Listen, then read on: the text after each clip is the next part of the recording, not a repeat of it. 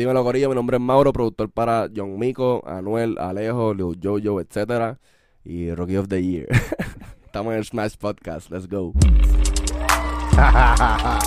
Me pusieron a roncar, me pusieron a roncar, me pusieron a roncar. Mira que le dio un trabajo roncar, le decía, no, papi, yo no ronco, yo no ronco, yo no ronco, Sí. pero oye, se merece el Rookie of the Se Year. lo merece, en verdad que Contra, sí. bienvenido, Mauro, qué Gracias, bueno que gracias. viniste acá. Gracias a ustedes por la invitación.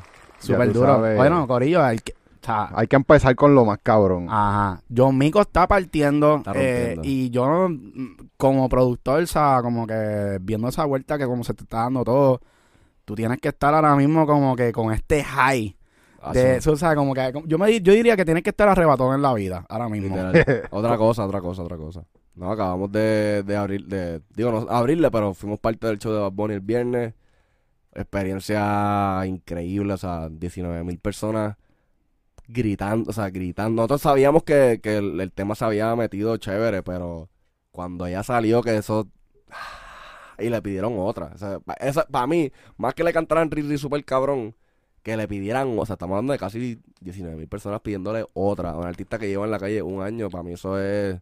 Y ese tema es nuevo. Acaba de salir. Lleva tres semanas. Y ya la gente se lo sabe. Lleva tres Está semanas. cabrón. Sí. Yo, yo he escuchado gente por ahí cantando el tema solo, sin, sin la pista, Sí. sin nada. Iban por ahí cantando eso. Pa- par de- Ay, ay, hoy me enviaron un par de TikToks de gente como que comiendo papita, como que mi mente.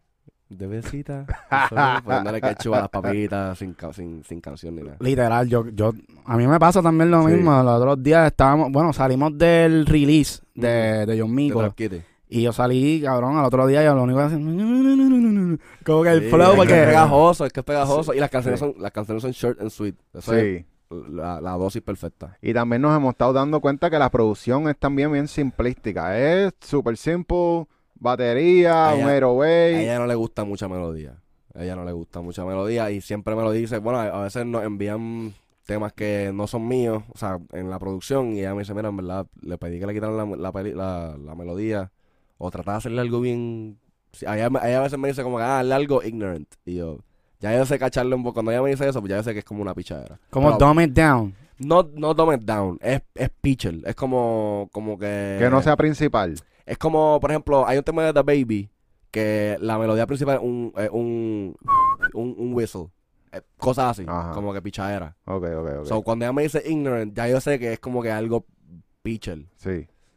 Ok, so, vamos a ir un poquito para atrás. Porque yo creo que muchas de las personas que nos están viendo, ¿verdad?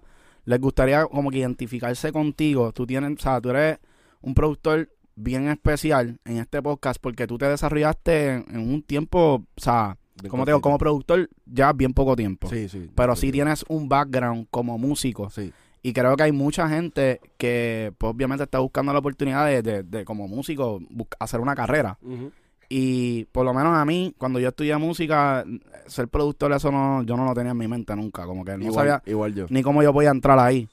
Incluyendo, o sea, y él era ya productor y yo como que no, no cachaba esa vuelta. ¿Cómo, cómo fue, fue tu vuelta y llegaste ahí?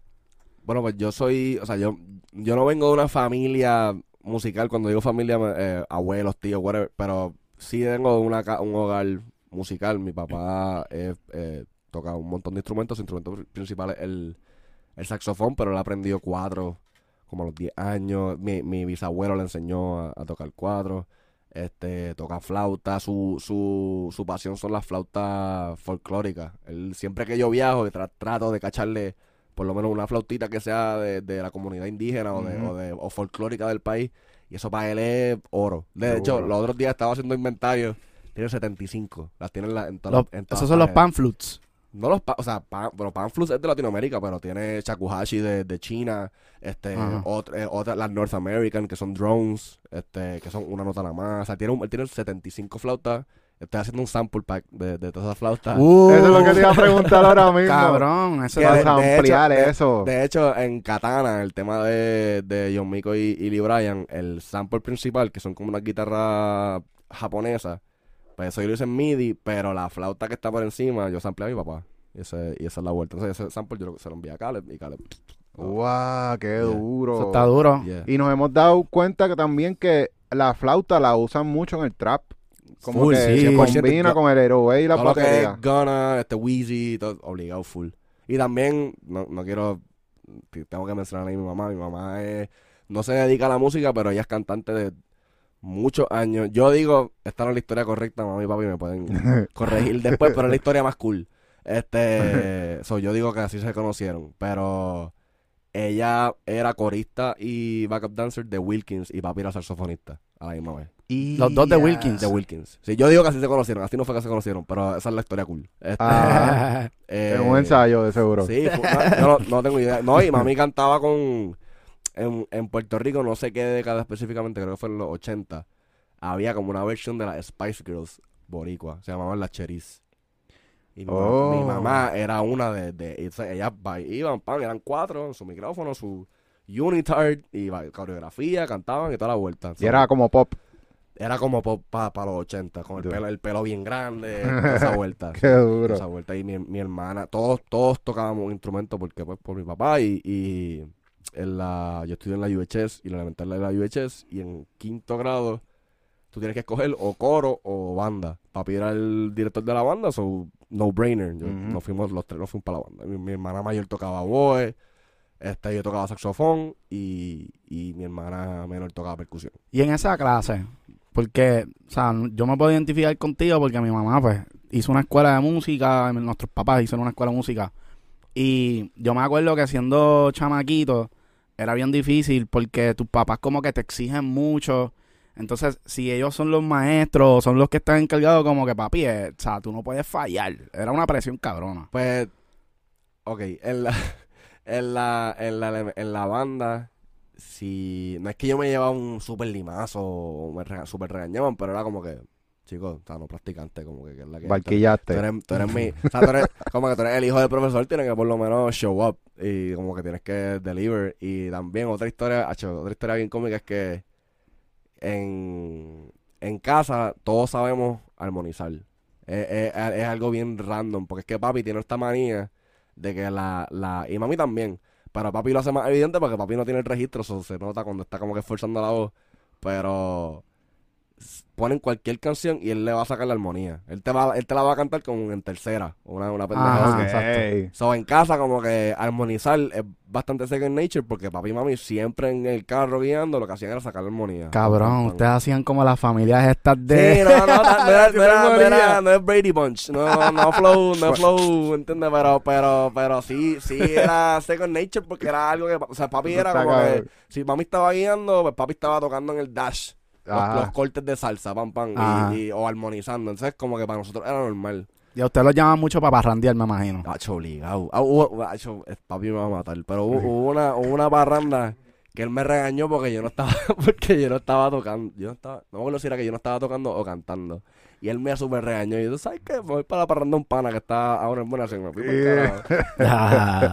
Pero no, Nosotros no, también crecimos en ese ambiente. de- nosotros Sí. estábamos en coro de niños. ¿entiendes?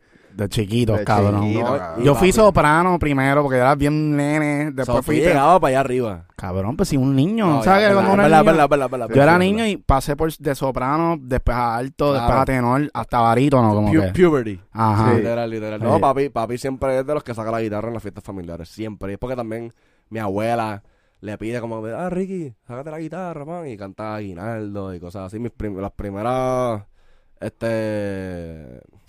Ay, no me acuerdo el nombre técnico, wow. Pero me la enseñó mi papá, este, en la guitarra. Y, y sí, o sea, vengo... el vengo- strumming, tú dices el strumming. No strumming, es que no me acuerdo el nombre de... eh, Lo- la progresión. sí, la- las progresiones navideñas que tienen un nombre y estoy bien avergonzado de que no me la sé ah, este, eh, que si el cagüeño, que si el vegabajeño, toda esa vuelta. Exacto, sí. Esa me la enseñó mi papá. Pa- él me quería entrenar, su meta era entrenarme para las, para las parrandas, para no, él no tener que tocar tanto, pero Eso está como que cabrón. no le funcionó porque yo Sí. no, siempre quería coger el pandero.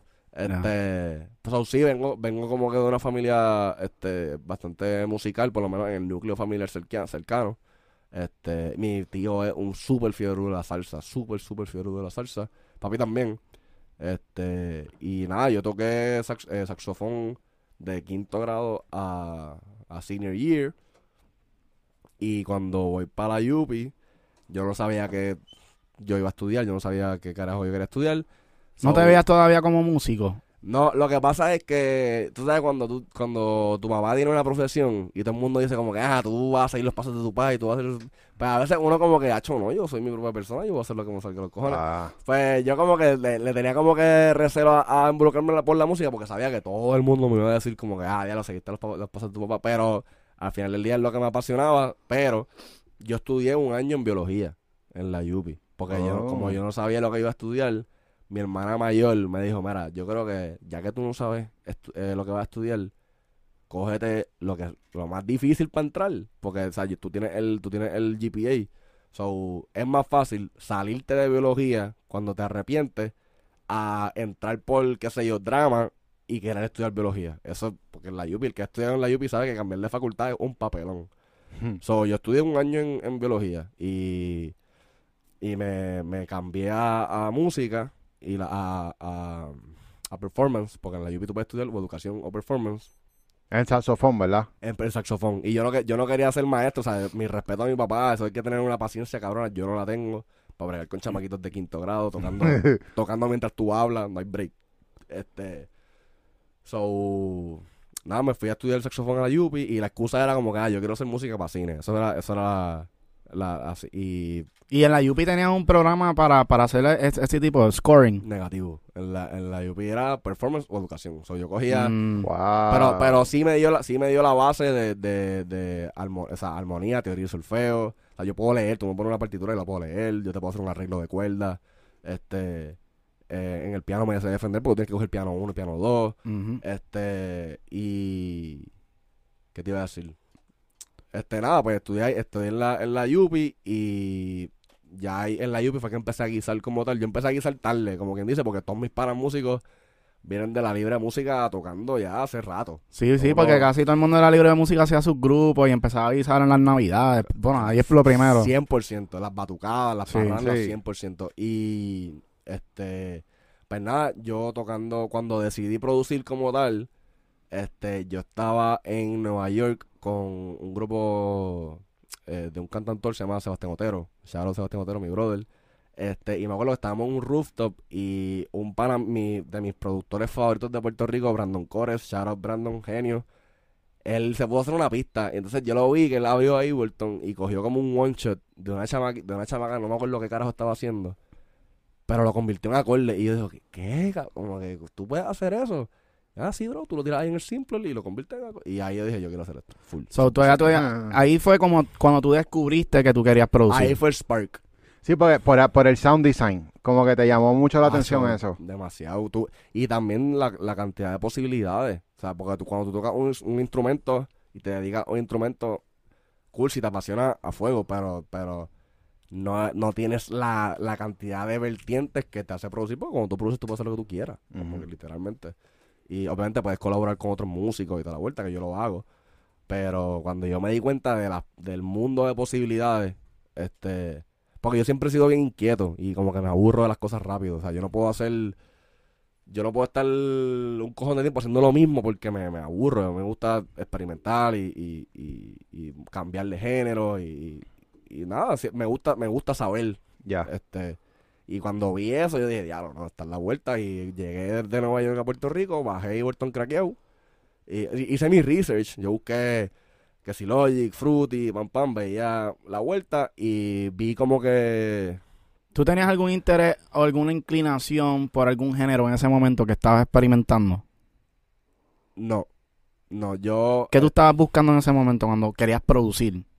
Honestamente yo simplemente quería crear, aprender a, o sea, sinceramente yo quería aprender a crear música en, en, En ese, una computadora. En, ese mundo que para mí era nuevo. O sea, yo, yo llevo en el mundo de la música toda mi vida, pero súper raramente yo no, no había considerado la producción como una... O sea, es súper raro cuando lo cuento, pero como que yo escuchaba música y soy súper fan de la música, pero, pero nunca me había cuestionado como que cómo es que se hacía. Lo que pasa es que también estaba esta mentalidad de que antes tú tenías los compositores y tenías los arreglistas. Full.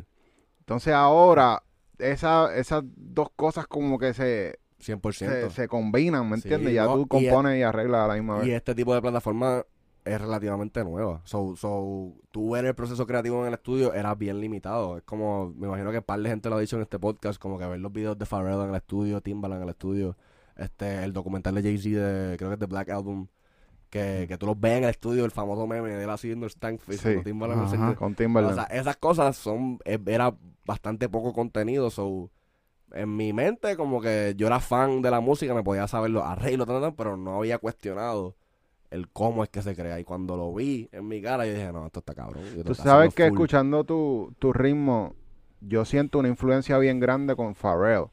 ¿Es tu productor favorito? Eh, ok, yo o tengo, los Neptunes. yo, los tengo, yo Neptunes. tengo varios tiers de, de, porque establecidos legendarios, pues de Neptunes, Kanye y Timbaland son como que... Y también Mustard, porque ese, ese West... Y, así es que puedo decir demasiado. este Mustard y, y este Dr. Dre allá en el West Coast, este, esos son las leyendas. Más este jóvenes, mi productor favorito es Kenny Beats. Kenny That's Beats. my Oh. Kenny Beats. That's Duro. my guy. Y en PR no lo conocen mucho. so- youtuber, es youtuber. Sí. y Twitch. Como que en PR no lo conocen mucho y cada vez que yo digo Kenny Beats es como que quieren que... Hacho, Kenny Beats. la- Sí. Wow, Sí. Kenny. Él sacó su vez- segundo, ahora segundo plugin, este, que le está El promocionando. de Drip. De- el, el Drip 2 creo que se llama, algo así. Mm, Yo no sé si eso es de Kenny. Es- ¿Eso no es de Kenny Beats? no, no, hay, Sí. otro, hay otro Kenny, pero Kenny... Ah, no, Kyle Beats. Ah, eh, ese es Kyle Kyle, Beats. Ah, Kyle estoy confundiendo, es No, verdad. Kenny, Kenny Beats es el de Wow, Kenny. Es el, el, el que vimos el video Sí. el otro día con... Que era animado todo el video. Sí, Ese es con, Kenny con Beats. Denzel Curry. Ajá, Ajá. con Denzel Yeah. Curry. Ya, Eso ya. quedó Oh, Kenny, sí, sí. cabrón. Kenny, that's my guy. Cuando yo empecé a producir, este, yo empecé a producir ju- justo, justo, justo al principio de la pandemia. So, ponte dos años y medio. Diablo, cabrón. Ya tú Sí. estás pegado. So, Estás bueno, bueno, en verdad también tenía un trasfondo musical que, que, que me, me, me ayudó a adelantar varios pasos. Ya yo sabía de teoría musical, o sea, yo tengo un bachillerato en música, o sea, yo sabía leer música, Cool. yo sabía de progresión, ya yo sabía de armonía, yo sabía de ritmo. Simplemente era a- aplicarlo y aprender lo que es sound design y mezclarlo, obviamente. ya. Este, pero no, ha hecho Kenny Beats, este, de mi, o sea, el productor es eh, anglo, Kenny Beats, eh, Monty Booker, eh, a mí me gustan productores raros, como que no, no son, no son, o sea, no shade a, a productores como Murda, que todo el mundo lo conoce, pero a mí me gustan los productores un poquito más niche, me gusta Kenny Beats, Monty Booker, que es de Chicago, que es un, el de los productores principales de Smino, no sé qué es Smino, esto es underground hip hop, Ok. no underground hip hop porque Pero no tienen mainstream. su- pero, Tienen no su es, pero no es mainstream. Ajá. Este, pero Monty tiene sus placements con J. Cole. Este, so yeah, este, lo que es Kenny Beats, Monty Booker, eh, obviamente Hit Boy, Boy Wanda, pero estos son más, o sea, house, ¿Has escuchado a, a Kato? Kato on the track. Full, yo lo sigo. Sí, yo lo sigo. Ese Ese está bien duro, Él ¿verdad? tiene las redes bien manga. Sí. Sí, él- y él también da mucho free game, igual que Sí. Kenny. O sea, yo, yo fui a un festival de... Yo, imagínate si yo soy fiebre que... Este, yo fui hace como un año a un festival, el primer festival que hizo Kenny en, en New York. Él hizo... Él es DJ también. Él viene de... Él estudió en Berkeley, eh, guitarra, y como que él sabía que como que no era, ese no iba a ser su camino, se empezó a producir, lo descubrieron como DJ, se fue a Turiel, y volvió a... So, él, él hizo un evento con... Él invitaba a artistas que... que Que él que él producía. pro- exacto. Y, Yeah. y en verdad, y cuando yo empecé a, a- a producir, pues yo quería, obviamente, todavía lo hago. Pero esos primeros meses yo quería nutrirme lo más posible de contenido. So, yo lo veía, como le estaba diciendo ahorita, todas las mañanas yo con mi café ponía un Genius Deconstructed de la pista. Full. Entonces veía eso, o. Perdón, este. O veía su Twitch o su Instagram. Entonces, como que ver su. Mucho de su. Mucha de su. Su ética y sus códigos en el estudio y su work ethic. Yo siento que yo. O sea, él me ha influenciado un montón. Vamos a hablar de esto un momento, porque el otro día, y esto de verdad no es, no es para tirarle nada mal a nadie, ningún comment, porque todos los comments se reciben con buen, o sea, es un buen feedback. Claro. Uno recibir malos o buenos son buenos. Claro. Este, el otro día alguien en los comments escribió como que no, que porque hablan mucho inglés en las entrevistas, que si deberían hablar español, porque la comunidad latina es español. Y yo dije, ven acá, o sea, yo pensándolo, al principio dije como que tendrán razón, no tendrán razón, o sea, estoy como que analizando, pero en mi mente yo dije, tú sabes que no, no, no necesariamente tenemos que hablar como que perfectamente español, ¿sabes por qué? Porque afortunadamente nosotros como ¿verdad? Como tenemos tanta influencia americana, Ujú. Vimos esta vuelta de los americanos, incluyéndote a ti, porque lo están mencionando. Tú estás consumiendo este contenido y este contenido es en inglés. Claro. Tú no lo estás consumiendo en español y las Claro. palabras, todo este, el, el lenguaje de El, len- y productor el lenguaje de la industria, hay muchas cosas que son es en inglés. Y entonces, como Los- que. Los textbooks. Estaban, o sea, los, los libros de, de, De ingeniería. Están en inglés. Sí. Y yo digo como que ah, un consejo que obviamente le quiero dar aquí a todo el corillo, y no sé si te identifica, es que es bien necesario hablar inglés en esta industria. 100%. En verdad, en esta industria, en todas las industrias. Porque es, es como es como un lenguaje. Obviamente, hay más. hay más eh, China tiene la mayor población y, pues, obviamente, pues, hay más gente que habla mandarín que inglés. Pero inglés pero también, otro punto que va con eso es, es una razón puramente histórica, política. O sea, no somos una colonia.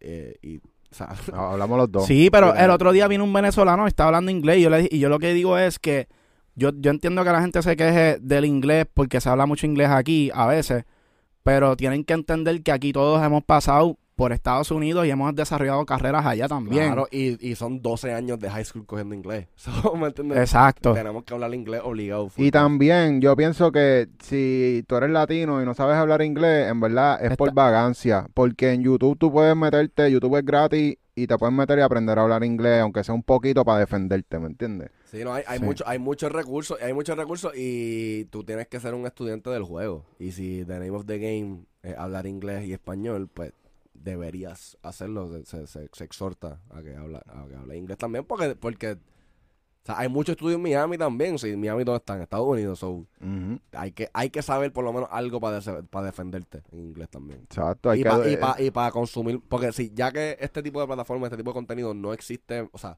es bien limitado en español y lo que hay que consumir en inglés, pues para tú poder nutrirte y educarte, pues tienes tienes que entender algo de inglés, por lo menos, para buscar tus videos, tus entrevistas, etc. Right. Ahí está, viste, códigos, corillo. Se- que ganó la primera. Sí. No, y ahí, ahí tenemos que hablarle de que tu suceso, o sea, tu éxito, en español, corillo, este, tu éxito es, en parte es eso, que tú, obviamente, tenías este background de, de hablar inglés, y vuelvo y hablo inglés, este, tienes este pasado que hablaste inglés por la high school y qué sé yo, y pues, loco, lamentablemente así es el mundo. Claro. Ya. Y yo, y yo Miko es una artista que rima mucho en inglés. Ella usa mucho el, el, el- Eso fue de las primeras cosas que cuando... Porque yo la conozco a ella desde que ella tiene 12 años. Este... Y, y porque ella, ella y mi hermana, Ma- Mariana, Sharon Mariana, que es la, la manejadora, este, ellas se conocieron por la selección de soccer. De, ella es Mico Dañasco nosotros somos de la Metro. So, literalmente para que ellas se conocieran tuvieron que estar en la, en la selección de soccer. Este, so, cuando, ya yo la conocí hace mucho tiempo, cuando veo que ella le empieza a meter, que le empieza a meter más o menos al mismo tiempo que yo, y mi hermana, mira, amigo está haciendo tal cosa, o sea, Vicky, porque o sea, yo la conozco como Vicky, este, está haciendo tal cosa, y yo veo las redes, veo el mega super piquetón que tiene encima, este, escucho las dos canciones que tiene en SoundCloud, veo que puede rapear y veo que puede cantar, y veo la fluidez con que ella navega el español e inglés, yo dije, no, vamos para encima, let's go. Ella no era famosa cuando, cuando, o sea, cuando tú- pasó eso. Yo la conocí como con pff, 2000 followers, que eran porque las conocían por soccer. Eh, Ah. y, y yo empiezo en ese, cuando yo empecé a producir, pues obviamente uno quiere, uno quiere que, que darse a conocer por las redes sociales. O sea, yo, yo era alguien que no estaba tan activo en las redes sociales al principio. Este, pero como estaba diciendo ahorita, the name of, name of the game, este, redes sociales. Claro. So, yo, yo como que, ok, pues como yo voy a hacer contenido que no todo el mundo está haciendo, porque veo que mucha gente está haciendo lo mismo, o sea, poniendo, y again, no shade, esto es, o sea, preferencia, pero la gran mayoría de los beats que yo veía era o peleas de anime, o el screen recording del waveform con el fondo negro. Y yo como que, ok, el beat está cabrón, pero esto es una plataforma visual, so tú tienes que capturar Ya. la, la, la, la- a la persona. Tienes que primero, la persona tiene que, porque el video cuando tú lo subes tienes que darle para que se escuche. So, primero Sí. tienes que ver algo que te, que te interese, a menos que sea un productor que ya tú conozcas, que tú sabes que va a romper. Ya. So, yo empecé a hacer mis videitos con, la, yo seguía muchas páginas de productores que hacían como live beats en los, en los samplers. Ya. Y en PR eso no se hacía. Por lo menos a mi, para mi conocimiento, eso hace como dos años no, no lo hacía. Entonces yo estaba con... Yo quería romper con el primer video. O sea, yo estaba en, en, en España con mi hermana, mi primer viaje familiar así. Y estábamos en Barcelona. Pre-COVID, ¿verdad? pre- un mes antes del COVID. Diablo. Este, Cabrón, ustedes trajeron el COVID. No. no, no, no, no. Este. So, yo empecé, yo empecé a producir como que ese enero. So, hace como año y medio. Entonces, pues yo dije, pues voy a hacer mi primer un beat sencillo. Tiene tres elementos. Yo le hice chopear un par de cosas. Este, y encontramos un, yo tengo un pana que vivió en Barcelona y me dijo, mira, este spot tiene un view cabrón, se ve la Sagrada Familia, se ve, y yo, pues vamos para allá, mi hermana me grabó con el iPhone y yo hice mi primer pam pam, y entonces, pues yo empecé a hacer videos así, y Mico, este, me escribe, mira, veo que le están metiendo, yo también le estoy metiendo, estaría cabrón como que juntarnos a meterle, y entonces, pa- más o menos al mismo tiempo, Mariana me había enseñado, y yo dije, let's go, llegale, como que vamos, vamos a meterle. Mm. Y transicioné de esos live eh, que eran un papelón, o sea, era sol, location, el- la compu se me calentaba, porque a mí me gustaba coger el sitio cool. Ajá. Pues me transicioné a hacer como mini peliculitas. Yo buscaba en el código Pexels. Llegué a pexels.com y ellos dan eh, videos 4K y, y fotos 4K super cabrón, royalty free. Y eso yo montaba mis peliculitas, dependiendo del flow del beat, como una peliculita de un minuto, y lo hacía así. Y esa era, esa-. Este es importante, Corillo, este es importante. Y así, así fue como yo empecé a, a a conocer como productor, en- Como en- productor, por, las redes, exacto. por las redes sociales. Y no fue que yo hice un statement de como que, ah, Corillo, ya no voy a ser este un músico, live musician. Yo simplemente empecé, empecé a- le bajé a los posts de yo tocar y empecé a subir videos. Y así fue como, como Eso se llama indirect marketing. Nosotros hablamos Sí. de eso mucho y es por la razón de que no tienes que estar, compra mi música, soy productor. no, no. Tú tiras una pichadera o sea, si es bueno, visual if it's y good, la good. música está incluida de- Claro. en el visual. Si es bueno, es bueno. Y la gente lo va a cachar si es bueno. Y Muy pues- duro. Y, ajá, Y entonces así fue que Mico empezaron a trabajar juntos. Empezamos a trabajar como tal este hace como dos años. Entonces estuvimos el cuando el corillo de lo que es Juan K se conoce fue porque ella organizó un, un camp en Rincón y ella ella ella es, ella es brillante, ella es súper talentosa, ella no simplemente hace escribir y cantar, o sea, ella se graduó de dibujo, o sea, ella es una persona súper creativa, súper inteligente. Y ella dijo, yo quiero que en este camp estén la gente con la que yo quiero hacer un equipo. So, ella trajo a Shotaro, a su, al fotógrafo principal, a, a Hokage, uno, otro de los productores del Corillo, a, a Bonarotti, que es su mejor amigo, artista, compositor, y a Mariana. Este, y a mí. Y ahí fue, esa fue la primera vez que nosotros nos conocimos. Ya- obviamente yo conocía a Mariana, mi hermana, y a Mico, pero los otros tres yo no los conocía. Ajá. Este, y, y nada, y fue como que ese fue el primer camp, y en ese camp hicimos un EP. Ah, ah, ese fue el EP que tú me estabas contando. que, que- nunca, que nunca va a ver la luz del sol. Este, y Pero que eso es bueno que lo expliques también ese proceso. Full. Porque, porque eso, se conocieron y crearon un producto. Entonces Full. después se dieron cuenta, ok, hay algo bueno, pero hay que evolucionarlo a otra cosa. sí, no, y este, y literalmente esa, era- esa era mi primera vez aprendiendo a, o sea, previo a eso, yo había tenido solamente una sesión en la que yo había grabado a alguien, que es al hijo de Boriken, Sharon Emil, mi brother, este que yo, mis primeros dos temas que yo produje que salieron a la calle eran como de hip hop. Este, y era, uno era con, con Cyborg KOS, que es un rapero este veterano, y con el hijo de Boriken, que es una bestia, si no lo conocen, búscalo.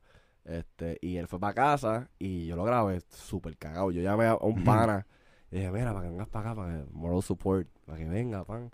Y él le llegó y lo grabé y el día después se me borró la sesión.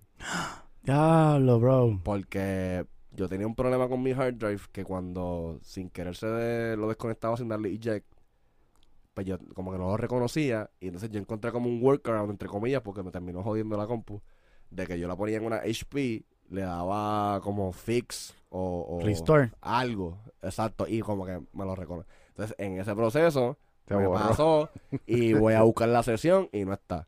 Y por suerte, Ableton es la hostia. Y en el search de Ableton yo buscaba los clips y me salían todos. So, yo tuve que armar el rompecabezas de la canción. Que Y- y así salió la canción. Eso Y- es una misión. Sí. Súper, no, yo estaba súper, o sea, era mi primera, o sea, yo estaba súper en la mala, súper, súper, súper en la mala. Y nada, pues entonces después de eso, pues en el camp fue la segunda vez que, que yo grabé voces y las grabé en Ableton. Yo no sabía de Pro Tools. De hecho, yo, yo aprendí Pro Tools en enero de este año, por, por Mico. Y es porque Angelo me tenía amenazado. No puedes grabar voces en Ableton, que en verdad, Corillo, todos los DAW suenan igual. O sea, por favor, el que te diga que no suena igual es mentira. Han habido videos ya probando científicamente. O sea, tú puedes printear la misma señal sin ningún procesamiento. Le giran la polaridad y se van a cancelar porque son la misma señal. Todos los DAW, obviamente, si le pones un Fruity Soft Clipper, pues va a sonar diferente. Pero si tú lo procesas y, este, clean, va a sonar igual. Ven acá, ¿y por qué? O sea, esto fue, me gusta que estás hablando de esto, porque el otro día, 808 Mafia, eh, este, ¿cómo se llama él? Eh, sí, sé lo que va ¿No a viste decir. que sé te lo que va a decir, que suena diferente. Que suena diferente el Fruity de Windows y el de Mac. eso es embuste. eso es science. O sea, es- es- o sea, obviamente, si tú procesas la señal, obviamente va a sonar pues, porque la procesaste. Y si la procesaste con, con, con algo stock, pues obviamente, si yo cojo un stock Master Limited, qué sé yo, de Ableton, y un stock, de- pues, obviamente va a sonar diferente. Sí, porque yo voy a ver si esto es verdad y tú me dices si estamos en la misma página. Yo lo que pienso es, yendo a tu, a, a, ¿verdad? Como tú lo estás diciendo, es que el único hardware que hay análogo es el, por ejemplo, el Apollo. Si tú usaste el Apollo en las dos computadoras, supone que son igual. Claro. La única diferencia es que Porque son los convertidores que hacen la función. Exacto, Claro. pero si la, la señal es ah, este digital, ya es como que, ¿por qué tu Son máquina lo va a cambiar? son, ¿Entiendes? son 0 y 1.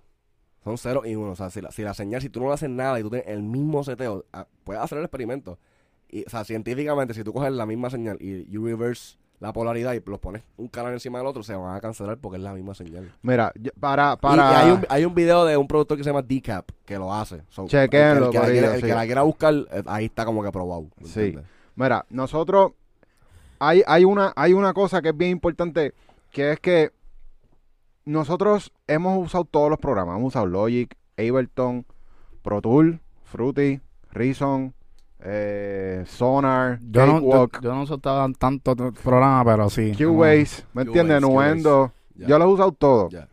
Y, y hay un programa específico que es el que nosotros usamos que se llama Reason, que la diferencia más grande del sonido de cada programa y Reason es que Reason tiene una consola, trae un mixer y ese mixer Ah, es un emulador de un SSL. So, estás procesando Sí, la sí. señal. So, aunque tú grabes sin ningún plugin, automáticamente ya pasa por la, por la consola Claro. de la SSL de, de Reason. So, Ahí 20 hay una característica que se le añade a través del programa de Reason. Que eso es lo más que me gusta porque Pro Tools es demasiado transparente. De- en Pro Tools es, cabrón, tienes que meterle 50 mil plugins para poder coger características, ¿me entiendes? Honestamente, yo prefiero eso. Yo prefiero que la señal esté limpia. Limpia. Sí, para yo llevar el sonido. Porque si, pon- ponte que el color no me guste. Pa- Ponte que el, porque, ponte que el color del DLW no me gusta. So, yo tengo que pasar por todos estos procesos para contrarrestar eso, para yo llevar mi color. So, si yo empiezo con un, un blank slate, con, con, un- con un canvas en blanco, pues para, para mí es más fácil. Claro, claro. eh, eh, es cuestión de, De gusto. de tus gustos y tus procesos, ¿me entiendes? el workflow. También, como que tú cuando productor, obviamente tú vas desarrollando un color. Claro.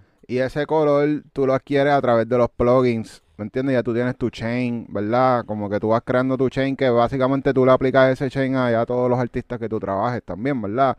Eh, sí, sí, sí, yo, este, bueno, desde, la- desde el aspecto de, de producción en la pista o de las voces. En las voces. Bueno, en, la- en las voces, honestamente, yo, o sea, como yo le estaba contando ahorita, yo aprendí a grabar voces por mico. O sea, yo no, mi, mi meta no es ser un ingeniero de mezcla. Obviamente, eso es, y, y, eh, again, lo que estábamos hablando ahorita de, de, de verdad, todas las entrevistas, pues en todas estas entrevistas, especialmente las de Kenny, perdón, él decía, este, que lo mejor que tú puedes hacer como un productor es añadirte valor. So, añádete todo el valor posible. Ok, pues como yo me añado valor. Pues ya yo sé hacer pistas pues déjame aprender a grabar voces, porque de repente estoy con un artista, no sé grabar voces, tenemos que esperar a un ingeniero. Pues, este, no sé mezclar, pues déjame por lo menos hacer una premezcla. So, ya yo sé que el artista se va a llevar de ahí una, una refe que él puede blastear en el carro, y aunque no una mezcla final se escucha bien, él está feliz con el producto. So, eh, ok, pues déjame empezar a, a escribir también. So, todo el valor que tú te puedas añadir como productor, para mí es un super código, como que añádete el mayor valor posible. Y no es como Jay Castle estaba tuiteando, mi, mi, mi brother. Él tuiteó los otros días, no me acuerdo exactamente el tweet, pero él puso como que no es hacerte indispensable, porque nadie es indispensable, pero es hacerte bien difícil de reemplazar. Eso está cabrón. Eso está cabrón, Corillo. Es verdad, este, este, este, estas bendiciones es una mezcla entre Jay Castle, y Jay. Castle. No, literal, ese es mi brother. Y el Cáceres lo tuvimos aquí eh, hace ya un tiempito, ¿verdad? Ya Sí. un par de tiempo. Sí, sí. Sí, Que deberíamos yo traerlo otra vez, deberíamos- porque porque Sí. ya tiene updates en su carrera, bien cabrón. Cool, no, con Jay Castle yo conseguí mi primer placement. Cuéntanos, cuéntanos un poquito sobre ese placement. Este, ok, pues hace como tres meses, cuatro meses, no me acuerdo muy bien. Este, Jay me dice, él trabaja, él trabaja bien de la mano con Chronix Magical, un productor, este, productor ejecutivo de Teboté, este, de, de par de palos. Este, y Jay me llama, me dice, mira, Chronix va a estar, y él es bien close con Anuel. Y él me dice, mira, este, güey, Chronix se va a estar un par de semanas con Anuel grabando y quiere ir para allá con un par de bases. So, obviamente, mi brother viene para casa, montamos cuatro bases, las enviamos y no, él me llama un par de días después, mira, le encantó esta, pan. Y obviamente yo no tenía refe porque obviamente tú no conoces al, al productor, tú eres un artista del nivel de Anuel, tú no vas a estar enviando refe al garete ahí. Pero, pero, so, él, me- él simplemente me dijo, como que, mira, Chronic me dijo que le gustó esta y, y grabó. Y pues, obviamente nada de información, no tenía nada de información, o sea, yo no tengo acceso a ese equipo. Este, Chronix y, y Jade, obviamente tienen un poquito más de acceso porque ellos están con Glad, al igual que Anuel. Este, so, entonces después como, hace como dos meses después, eh, alguien se entera por un video que, que el video es con, con Randy con Zion. Y Jay me llama, mira, el video es con Randy. ¿Qué? El tema de Anuel con Randy González. Porque en el video, en el video hay un montón de extras. So, de repente como que eh, un montón de extras, un crew gigantesco, alguien lo mencionó y me llegó como que, mira, el tema es con Randy y con Anuel. Ya. "Ea, puñeta. Entonces, obviamente, pues, obviamente tú envías, va, tú puedes enviar 40 bases y pueden grabar 40 temas. Eso no significa que el tema va a salir. Pero ya cuando se graba un video, obviamente le da un- una gravedad al asunto de que la- el tema va a salir. Y como una semana antes, este me dice, mira, yo creo que el tema va a ser el sencillo del álbum. Y, Ya lo loco, no. No y yo, ¿qué? No, vete para el carajo. Como que yo estaba, yo no me lo podía creer. Este, y, y como, mira, yo creo, o sea, Anuel, para ese tiempo estaba como que poniendo mucho, mucho post, como que, clásico Anuel roncando. Entonces, como que, no, que me fui de tour, que si me fui de tour, entre comillas, como si fuera el nombre del EP. Y yo, ah, obligado, va a ser el EP y este va a ser el sencillo, fan. Y después él dice como que, ah, no, ya no un EP, ahora es la, le- las leyendas nunca mueren dos. Y yo, wow, so este va a ser el sencillo del álbum. Y yo, o sea, yo no me lo podía creer. Wow. o sea, eso no pasa. Como que es bien rara la vez que tú ves un productor que lleva dos años, dos años y medio y ya tiene un placement con... Cabrón, tú eres el rookie of the year. Full. Sí. Obligado, loco. Full, full. Este, gracias, gracias. Este, y nada, el día antes, shout out al código de Glad, me enviaron el split y súper cabrón, como que, o sea, uno escucha un montón de, historias de to- todos artistas gigantescos que los splits llegan dos semanas después o nunca llegan, o, sale la canción y los créditos no sale nada. Pero en verdad, el equipo de Anuel y el equipo de Glad se, o se votaron. A mí me llegó el split el día, el día antes. Salió la canción y yo entro a los créditos y yo ni quería entrar porque tenía miedo. yo no quería entrar porque no quería ir bad trip de ver como que las rayitas en blanca. Ajá. Y yo entré y salió mi nombre, el de Cron y el de Jay. Y, pacho, Hacho, qué. Sí, ¿Y cómo, cómo tuviste, sabes, de, de tú tener la idea original que se envió allá y cómo regresa para atrás? ¿Cómo tuviste eso? Ah, esa otra, mala mía. Él, él pone un preview. Como que el, el día, dos días antes. días ponte que ponte que el miércoles. No, no, no me acuerdo muy bien. Y obviamente el, el preview no tiene letra ni voces. Pero yo escucho el intro de la pista y yo.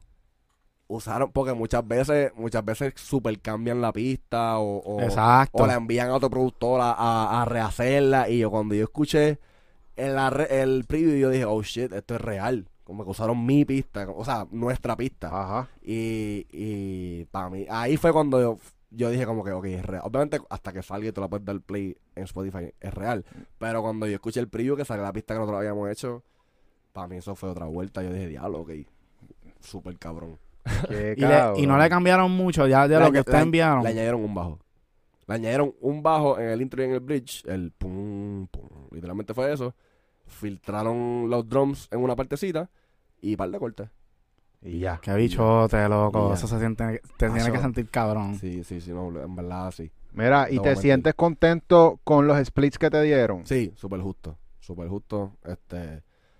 Sí, sí, sí. Literalmente, cuando yo vi los split, yo vi- ya lo coño, yo, yo, igual, como uno, yo no tengo tanta experiencia con splits, con artistas de ese nivel, yo esperaba que me dieran pff, un por ciento, ¿me entiendes? Dos por ciento. Pero cuando yo vi el split, como fue como que, ok, cool, a fuego. Ya. como- esto, como si- esto es como si fuera un split conmigo, como que super fair. Duro, duro. Qué duro, mano. Qué bueno saber eso porque tú sabes que nosotros hablamos con muchos productores porque obviamente pues eh, se nos ha llenado de productores el podcast. Y, Y- es, cab- y es cabrón, y es súper Sí. necesario. Sí, sí, definitivamente como que mientras más lo hacemos, más nos gusta y, la, y se siente más el feedback, como que a la gente le encanta.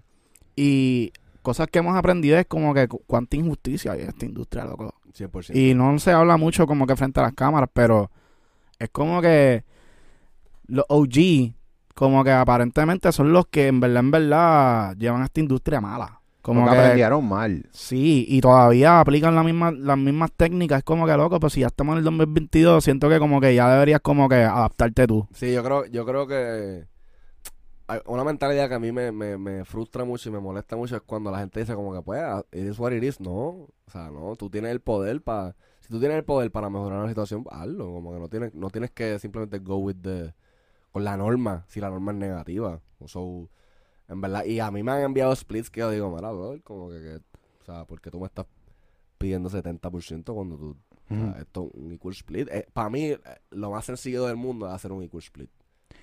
Es que es Es sencillo. como, es como Música lírica. normal, Ya. Ya. normal, normal. O sea, es, es bien, es un esfuer- la música es un esfuerzo colaborativo. So, ¿por qué? Y tú, entonces como que dañas la relación, porque se te deja un mal sabor en la boca. O sea, ¿por qué no mejor? O sea, las relaciones se cultivan, ¿me entiendes? Tú tienes que, y, y se- y es bien fácil ser como que justo y, y, y por lo, digo, para mí. Claro. Para Y mí la es un verdad- no-brainer, como que ser justo y nice. Y la verdad se va a saber eventualmente. Toda esta gente que en verdad ha tratado de cogerle pendejo, todos escuchamos el nombre todo el tiempo. O sea, tú, tú vas por ahí, papi, y es el mismo nombre. Pa, por aquí, por allá. Claro. Y entonces ellos no se dan cuenta que en verdad, en verdad la están cagando. Full, full. Y eso es lo que la gana a la gente, no trabajar contigo. Entonces, pues, tú, tú mismo te estás picando. Sí, cool, te saliste con la tuya en esta. Pero, ¿cuántas más oportunidades te van a salir después de esta porca que tiraste? ¿Me entiendes? Como que lo que haces es manchar tu, tu, tu reputación y, y la gente no va a querer trabajar contigo. En vez de ser la opción fácil que es ser, o sea, ser justo, ser justo, ser nice. Y ya, ¿me entiendes? No, no es tan, no, para mí no es tanta, no es, it's not rocket science. Exacto. Eso pasa también en los masters, ¿me entiendes? Cuando uno como productor trabaja con artistas que decide- uno decide, bueno, pues vamos a meternos al estudio a ver qué sale. En verdad, como que el máster es del estudio, ¿me entiendes? Donde se produjo el tema. Y si el artista es parte, pues obviamente estamos 50-50, Claro. ¿verdad? Pero entonces después vienen artistas, no, que el máster tiene que ser mío. Pues no, pero entonces págalo. tienes que pagar. O sea, Tienes sí, que pagar o sea, para- yo creo- el único argumento válido es que pues va a haber una inversión monetaria de parte del equipo de artistas. Cool, se entiende, pero... Pero, pero Y tu bien. inversión, tu inversión monetaria fue el estudio, la hora, el aire acondicionado. o sea, la gente, se, la gente se cree que porque yo hacer una pista en 15 minutos solo significa que para yo hacer, hacer- para yo hacer algo en 15 minutos me tomó años Años. llegar a ese nivel de rapidez. O sea, Exacto. yo no te estoy cobrando por el tiempo que me tomó hacerlo, me to- yo te estoy cobrando por la cantidad de tiempo que me tocó, que me, que me llevó a hacerlo así de rápido. Como los doctores, los doctores no, cuando tú vas al hospital, tú, o sea, yo, obviamente uno se quisiera quejar y decirle, cabrón, no te voy a pagar esto, pero el, tú, you gotta take it. Porque esa persona tardó más de ocho años, porque son ocho más. años de estudio más pres- residencia y toda la jodienda. 100%. Y nadie se queja por eso, ¿entiendes? Tú tienes 100%. que pagar por eso. Sí, sí, sí. Pero nada, estamos, estamos en positiva. Ha sido, han, sido, han sido, una semana bien cabrona. Ha sido una semana bien cabrona. Salió Trap Kitty, este, que es nuestro bebé. Estuvimos literalmente como nueve meses. Literalmente fue un parto. ¿Cómo tú te sientes de haber sido el arquitecto de un nuevo sonido en PR? Eh, diálogo, arquitecto, es una palabra. Ok. Eh, este, bueno, en verdad me siento bien pompeado porque. Hace otra. eh, eh, en verdad, el proyecto de Mico es cabrón porque somos, somos una familia, somos, somos un equipo, o sea, lo que es One K, somos un colectivo creativo que nos juntamos, cliqueamos y, y todo el mundo aporta. Como que Mico no es super. No, Mico no es celosa, nadie es celosa, todo el mundo está es- está claro en que nosotros queremos impulsar un proyecto y, y ahora mismo la cara del proyecto es, es John Mico y nosotros sabemos que eso, o sea, está, es cabrón porque todo el mundo está remando en la misma dirección, ¿me entiendes? Y, y, eso, obviamente, decir el, el equipo de un artista es primordial, o sea, 100%, o sea, tú no puedes llegar, a menos que tú seas un Ross de la vida, que tú escribas, grabes, produzcas, mezclas, masterices todo tu, y sea un en Y te redes. mercadee. Exacto. Pues eso es una anomalía. So, la gran mayoría de artistas necesitan un, un equipo. Es, demas- es demasiado importante. Y nosotros tenemos la bendición de que nos conocimos y instantáneamente hicimos un clic, una, una sincronía. Y, y trabajamos cabrón. Y todo el mundo aporta en su manera. Y en verdad, Trap Kitty yo creo que es una representación de, de, de tangible de eso. Como que yo es, es el primer proyecto completo que yo trabajo de principio a fin. O sea, yo no, yo no hice todas las pistas. Yo hice, yo hice las primeras tres pistas. La primera la hice con Gabo Lugo, out Gabo Lugo, leyenda. Este, la otra la colaboré con, con Caleb, la de Bray. Que esa fue, yo la hice. Esa es la historia que amigo cuenta por ahí de que yo estaba. Es cierto, yo ya, ya me había dado mi, mi gallito para dormir. Y era un, do- era un domingo, y yo no, yo, no había, yo no había tenido un domingo libre de tiempo. Y ella me llamó, mira, Álvaro me llamó. Este, que hay que, que tiene esta idea, está bien cabrona, vamos para el estudio. Y yo, está bien, dale, te llamo, eh, te busco ahora. La busqué, fuimos para el estudio. Yo estaba, literalmente, yo me estaba durmiendo. Ella me conoce, ella sabe cuando yo tengo hambre, sueño. Y me dice como que, lo estamos a punto de terminar, tranquilo. ¿Quieres algo? ¿Quieres te buscar? Ella sabe, ella, ella ya me conoce. So, yo estaba dormido, se dice, pam, pam, ¿qué tú quieres? "Mm, como un reggaetón. Y yo, ok, y si hacemos bien lento, y ya, dale, ok, pues si, si está en 70, yo puedo cambiarlo a drill, porque es 140, la- el, el equivalente. Ah, pues dale duro, pan. Y en una dice, te voy a hacer una variación a, a trap. Y ya, let's go, pan, lo hice. Y hice el coro como en 10 minutos y lo dejamos ahí. Y lo dejamos ahí porque ya estábamos, los dos estábamos bien, era súper tarde, estábamos súper cansados. Fue que aprovechamos la, la musa y hicimos una pista sólida y un coro súper sólido. Entonces, Caleb este, estaba en sesión con, con Bryce, se la enseñó, le apretó los drums de, de la parte de reggaetón, le añadió un par de cosas y, y montó a Bryce. Y entonces, y no, y a las 9 de la mañana yo me, me, me- me levanto con un audio de Caleb sin nada, sin, sin contexto ni nada. Y, Con la refe. y yo le doy play y cuando sale el shish, yo, Ah, "Verga, Holy shit. y Bray, como es de costumbre, descabronó la pista. Porque Bray está bien fucking duro. Sí, muy Y- duro. y lo hemos visto trabajar él bien rápido, mano. Una vez nosotros lo invitamos para una sesión y fueron como, hacho, estuvo como, bueno, estuvo como 45 minutos. De esos 45 minutos fue enrolando y pasando como tres filis. Normal, normal, normal. Igual que, hacho, así es Villana. Villana es demasiado rápido. O sea, a veces yo estoy, yo, yo conecté con Villana porque ella trabajaba con en La Maldad, que es un estudio en Puerto Nuevo que por ahí han pasado muchos artistas y muchos productores, no mucha gente lo conoce, pero shout out a La Maldad y a Mitchell, este, que ellos, y a, y a Favela, que Favela, que es de Orlando, está, vive en Orlando. Este, y pues ahí, ese fue, ese fue la primera persona que me dio la llave de un estudio, como, porque Mitchell es el mejor amigo de mi, herma- de mi hermanastro, de Xavi. Este, y él me dijo, ¿cuál la llave? Pan. Porque era el maestro, so, por, los, por los días como hasta las 5 o 6, el estudio estaba vacío. O sea, me dio la llave, pan, y los primeros temas de Mico los grabamos ahí. Ok. Y yo conozco a Villano porque ella hacía lo mismo. Él, él, la- él creía en su proyecto tan cabrón y él tuvo esa visión de que Villano iba, y mira, o sea, Villano. Juan pega esta Villana. Muy y, cabrón. y nada, hubo un día que él no podía grabarla y me llamó. Y yo fui. Ella llegó como con cinco pistas de YouTube. Y me dijo, tengo que ir. eh, Y me dijo, vamos a empezar con esta. Y, pero vengo ahora que tengo que ir para el puesto. Y yo dije, "Mm, esta es mi oportunidad. So, escuché, escuché la pista de, de YouTube. Y caché el vibe. Y hice la pista. pam, pam, pam, y cuando ella llegó, ella me dijo, ¿y esa pista? Y yo, ah, la hice en el vibe que tú estabas. Ah, pues dale, vamos a hacerla ahí. Y ahí fue que. Ahí fue Qué que duro cachaste eso. Ahí fue que conecté con Villana y después seguí trabajando con ella por ahí para abajo, tengo un par de temas con ella. Y para Vendetta, este, y estábamos hablando de, "Ya, estaría cabrón que Villana. Y me dijo, ¿tú crees que ella se monte? Y yo, sí, yo la llamo ahora.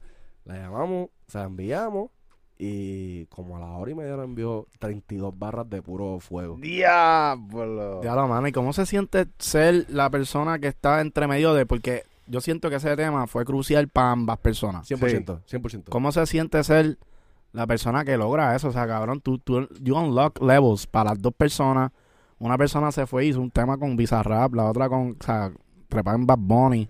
En verdad se siente súper gratificante. No, Yo- las dos trepan Bad Bunny. Exacto. Bueno, exacto, sí, los dos trepan ahí. Literal. No, en verdad, súper. Y, y ella, ella lo dice por ahí, es cierto. Yo iba a borrar esa pista, por carajo, yo la iba a borrar. Yo estaba scrolling through beats.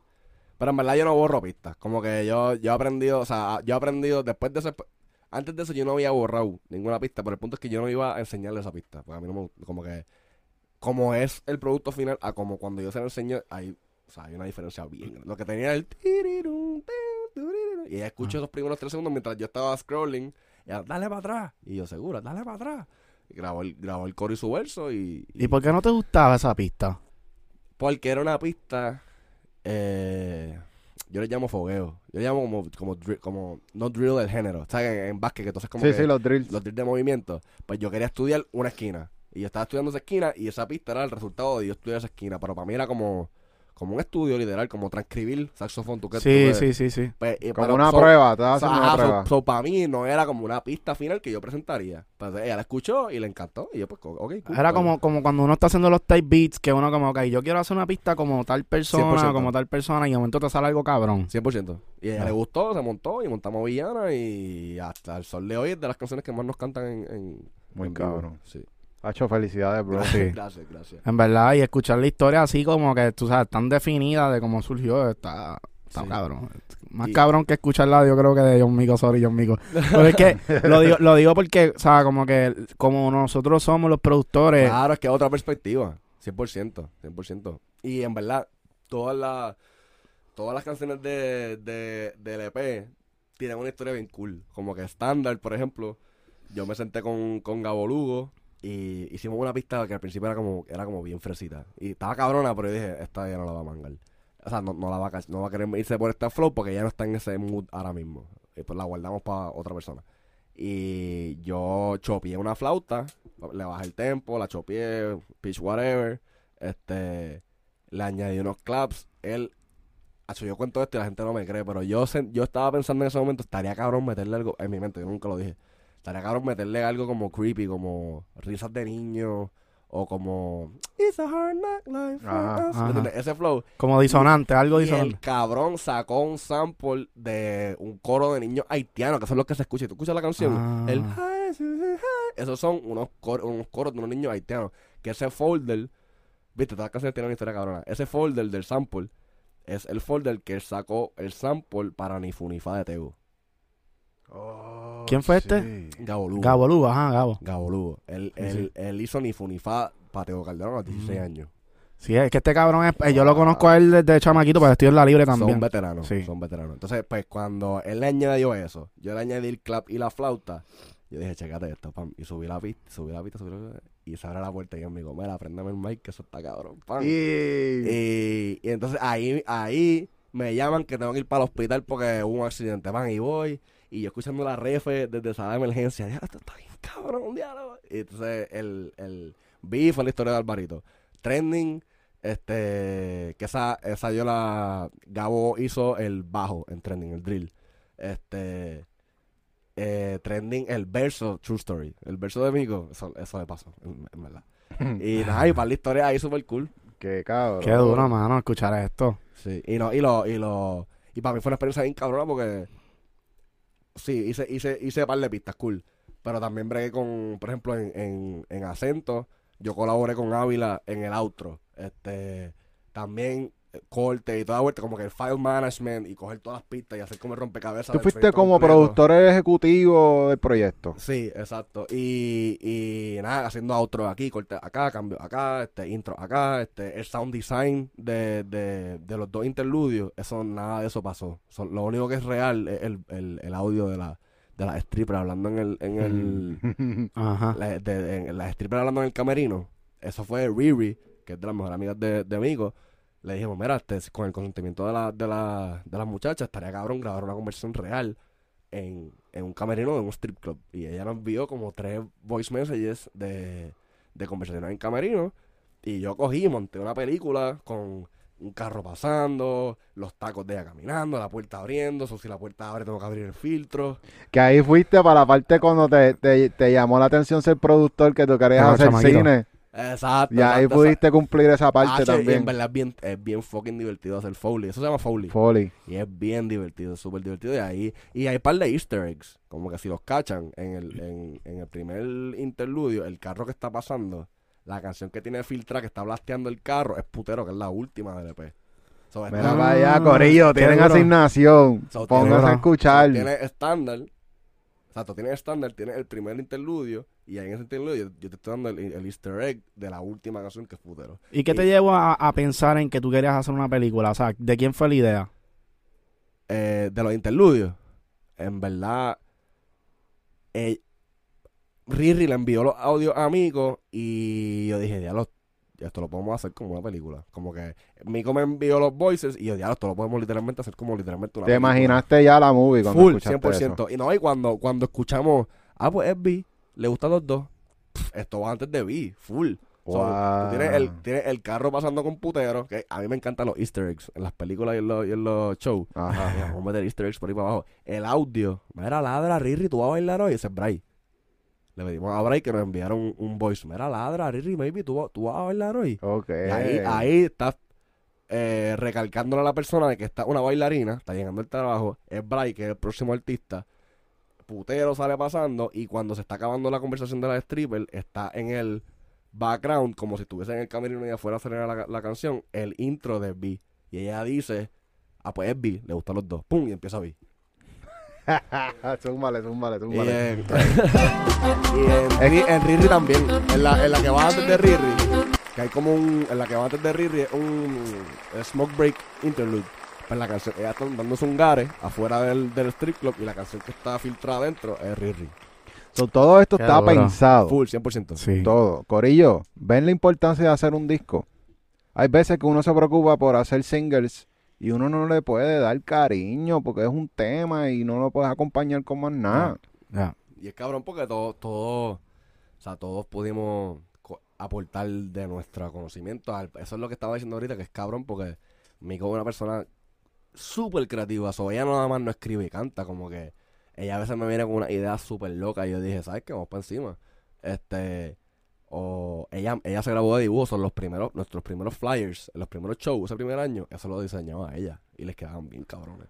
Y, y Shotaro, que es el fotógrafo, director creativo, el director de, de video, él, él- él dirigió, mu- dirigió o codirigió muchos de los videos, los, los shot list los hacían entre ellos, y nos rompía con los BTS, inocentes, Shadow inocentes. Este, son todos Mari, o sea, Ma- Mari, casi Mari se cae la vuelta, ¿me entiendes? María es la manejadora es Brain. Si ella se cae, es una guerrera. Si ella se cae, todo se cae porque nosotros podemos ser los más creativos del mundo, pero si no hay nadie moviendo las fichas y decirle, mira, falta hacer esto, falta hacer esto, me debe esto, pam, pam, pam, pam. No, eso no corre, eso es la importancia de un equipo. O sea, ustedes son un corillo que, que probablemente todos estaban bien duros ya. Estaban como que ready para Em, eh, explotar. En verdad nos, nos desarrollamos juntos. Porque, o sea, te, te dije que yo empecé a hacer prista hace dos años y Sí, medio. sí, sí. So, pero como veíamos que la cosa iba acelerando, pues cada nivel, pues, ok, hay que apretar, hay que apretar, no nos, no nos podemos dejar quedar atrás. O sea, yo obviamente, a medida que Mico vaya subiendo, pues artistas más y más, eh, productores más y más grandes quieren trabajar con eso, yo tengo que estar al nivel. Ya. Sí, Yo tengo que... Pero, pero yo siento que también a la misma vez es que el coreo de ustedes fue especial. Porque nosotros hemos pasado por este, pa- e- e- el proceso con artistas, cabrón, y no se nos da tan rápido. O sea, nosotros hemos estado con artistas tres, cuatro años. Y, papi, building, building, building, en el momento se cae la vuelta porque no, o sea, no, no se dio la vuelta. Y a ustedes se le dio. Y fueron, pa, pa, pa, ¿entiendes? Como que. Yo, yo creo que la clave de, la clave de nuestro... Que estoy aquí. Este, eh, la clave, yo creo que la clave, obviamente el talento de Mico es innegable. O sea, un talento Sí. demasiado cabrón, demasiado fresh. O sea, es demasiado impactante. O sea, tú lo escuchas y es como que ya puñeta, ¿quién carajo es? O sea, Mico- Y la creatividad de todo el coreo, Sí, porque eso, eso es algo, eso es algo. Y eso es parte del éxito. Pero el nivel de organización que nosotros tenemos, o sea, como yo le estaba contando ahorita que yo antes de trabajar como productor, este, yo tocaba, y, pero yo tocaba, yo, yo trabajaba en una compañía, un startup. Shout out Stage Boom, shout out Giselle, Charlie. Y éramos cinco personas tratando de impulsar una compañía nueva. So, el nivel de accountability, de, de, de spreadsheets, de que si Excel, que si los files, pam, pam, los deadlines, los follow-up. todo, mi hermana Mariana, la manejadora, ella trabajaba, ella, ella administraba cuatro dispensarios este, de Clínica Verde. So, ese nivel, esa estructura de corporate, cultura corporativa, lo aplicamos a este proyecto. Este, a- a- o sea, sí, cool, es, es creativo, pero es un negocio. Hay que correrlo como un negocio. So, yo creo que la clave del éxito ha sido consistencia, organización y, obviamente, talento. Bueno, ya Corillo, escucharon eso. Chacho. eh, Esa es la clave, clave, clave. Y, Literal, literal. y, y con Ellos lo que- lo corren como una compañía. Sí, Esa- sí. Esa es la clave. Y no, y a nivel de creatividad también siento que como que con todo lo que dijiste, los detalles, que sí, que, que ella dibujaba y cuando están creando la canción, que están pendientes a los Easter Full. eggs, yo siento que eso es en parte lo que hace a los grandes artistas como Bad Bunny, Literal. porque él no solamente te hace música, sino él como que va más allá dentro de su música, cómo conceptualizar un álbum, cómo añadirle detalles. Nosotros venimos de la época de, de, por ejemplo, cuando escuchábamos cultura profética, esos discos tú los escuchabas Sí. y tenían su interludio, las pichaderas que si De tirándose antes. al río. Sí, sí, Y, sí. y eso, uno, chamaquito, yo me acuerdo, loco, si yo me lo llevaba tanto el pecho, Sí. yo me lo imaginaba, yo me imaginaba dentro de ahí. Y tú ponerle eso en la mente a alguien en un álbum es como que súper especial, pues se lo va a llevar por el resto de la vida. 100%. Yo- que, by the way, ahora que mencionas cultura, yo lo que escuchaba en High School era cultura. Igual que nosotros. Cultura profética. o sea, yo escuchaba, gracias a, a mi hermana mayor, Camil, Charlotte Camil, este, ella, ella me lleva 3, 4 años. So, en casa yo siempre estaba al día con MTV, con Britney Spears, con Christina Aguilera, con las Spice Girls, con todos los pop early 2000s, Y2K type shit. Pues yo, eh, Black Eyed Peas, o sea, los discos que estaban en mi carro blasteados eran Elefunk, que para mí es uno de los mejores discos ever, Elefunk, de los Black Eyed Peas, este, Monkey Business, Maroon 5, Songs About Jane, tremendo disco. Wow. Este, so, gracias a, a esa influencia de mi hermana, de mantenerme al día, y ella fue la que me enseñó cultura, después se arrepintió porque yo lo que escuchaba en el carro era cultura.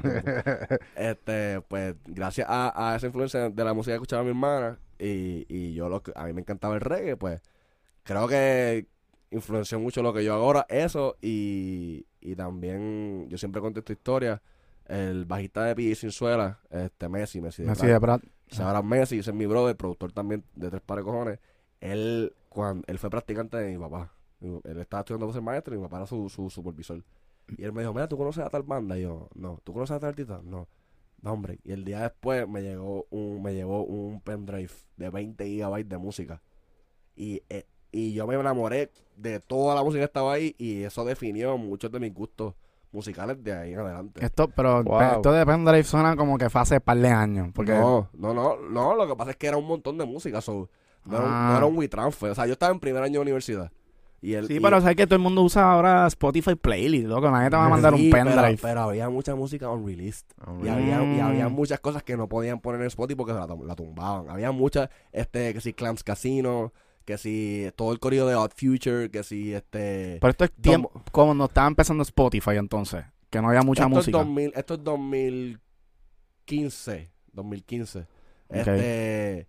so, como había mucha música bootleg, que es como que Sí. dicen, Ajá. pues él simplemente se ahorró el, el, el, el trabajo de hacer una. Y él cogió, porque él es DJ también. Los DJ andan con su pendrive. Mm, ¿me sí. So, él me, él me enseñó que si Domo Genesis, que si Flying Lotus, que si este Robert Glasper, que es uno de mis. Ah, cabrón, a mí me encanta. Lo que, o sea, mi- gracias a él yo conozco a mi, artista favorito, que es Snarky Poppy. Que Ajá, un de- pianista bien cabrón. no, Snarky, Pop- Snarky Poppy es un, un grupo de... de- Ah, perdón, mala mía. El pianista es el que... Robert Glasper. Ajá, Robert, Glasper exacto. Robert Glasper Experiment, que es, un grupo ese, y el otro grupo es Snarky Poppy, que son 15 anormales de, de instrumentistas que hacen música instrumental, tienen un par de discos con voces, pero son invitados. Y mira si soy fan, que yo los he visto cuatro veces, ellos nunca han venido a Puerto Rico, o sea, yo los vi en Nueva York y en Miami. Tú viajaste a verlo. Full. Y yo me gané, yo me gané un, un- yo nunca en mi vida me había ganado nada. Y me gané un sorteo para ir para el festival de ellos en Miami. Y fui Uh. para allá y estuvo bien cabrón. Los vi como tres noches corridas porque el festival era de tres noches. Y ellos cerraban las tres noches. Diablo. Sí, y Qué duro. gracias a ese pana también conozco mucha de la música que me gusta ahora. Yo escucho muchas cosas que no. Por ejemplo, si yo hago trap, yo me inspiro de otras cosas que no son trap. Pero, ok, ahora, vamos a ir ahí porque yo como músico, a mí me pasó, yo cuando, entrando como músico al género urbano, fue un impacto grande porque, o sea, como que uno quiere poner cosas que suenen bien de puta, mucho instrumento, Mayor bandón, 7, Mayor 9. ajá, acordes lindos. Sí, sí, sí. y de momento como que... Extensiones. Ajá, y ahora, qué aburrido, puñeta. Como que como tú te sentiste con, con esa inspiración yendo al, al trap. Yo creo que eso es lo divertido. Yo creo que es como yo puedo push the boundary. Yo como, como yo puedo, ¿cómo es que dicen los gringos? Este push the envelope lo suficiente que sigue siendo aceptable, pero están metiendo, bueno, ponte, eh, ¿cuál es la canción esta de? Nada, bueno, no me acuerdo ahora mismo la canción, pero de repente hubo como una ola de, y esto fue un pana mío que es súper músico y una bestia en teoría, que hizo el análisis en Facebook y yo lo leí. Como que de repente empezaron a hacer un montón de canciones con, a- con acordes mucho más complejos, con, con- y, y, y eso es cabrón. Como que, por ejemplo, Sech. Las progresiones de Sech no son Ujú. 1, 4, 5. Como que las progresiones de Sech son como que los acordes son raros. No son raros, pero son acordes que tú no esperarías. O son Sí. progresiones, progresiones como que. Cabrón, Amorfoda está en lidio. En Exacto. modo lidio. Es como que, cabrón. ¿por quién carajo hizo esta pista? ¿Entiendes? Exacto, exacto. Es, eso para mí es cabrón. Como que yo no lo veo como que diablo que va a stream de embuste. Como que como yo puedo. Ahí el South, el South Bay. De como Sí, que esa, sí. esa inspiración, como, como yo puedo push it lo más posible. O sea, mira en trending. En trending yo puse un bolero al final. ¿Entiendes? Como, como, yo puedo. La, la- siempre que yo puedo meter una sustitución en el bajo, lo hago. En, en el tema de Alejo lo hice. La parte de es difícil de llevar, pero el para el par y le llegue. Ahí, ahí usa sustitución en el bajo. Este, una de mis pistas favoritas que he hecho ever no ha salido. Y ahí en el coro yo siempre trato que en la segunda vuelta hay una hay una sustitución en el bajo para que porque Ear Candy. Tú dices el patrón de bajo. Sí, eh, sí, pero o sea, en el patrón de bajo no lo digo por Armónico, tú dices armonía. armónico. Exacto. Por ejemplo, si es un si es un ahí vamos a poner bien, te- Passing bien tones. técnico, pero si es un si se supone que vaya para el 1, me da un 6.